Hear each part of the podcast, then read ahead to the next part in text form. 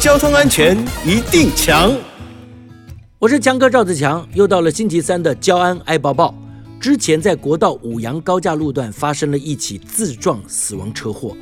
一名男子开车载着两名朋友，疑似因为车速过快，加上天雨路滑，整辆车失控撞上分隔岛。消防人员接获通报赶往现场，只见分隔岛号志与铁栏杆都被撞断了，车辆的车头全毁，部分的车身被削开，而强大的撞击力道让其中一个人呢喷飞到路肩，另外两个人被变形的车体卡住，救难人员动用了破坏器材，花了十分钟才将人救出，但三人送医后仍然宣告不治。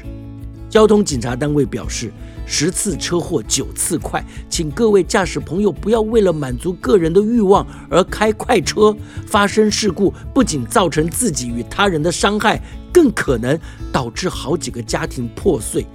哎呀，再次呼吁大家上车请系好安全带。车辆行驶在国道上，务必依照速限规定，并保持行车的安全距离。尤其在深夜或清晨时段，不要因为路上车辆比较少就超速或任意变换车道哦。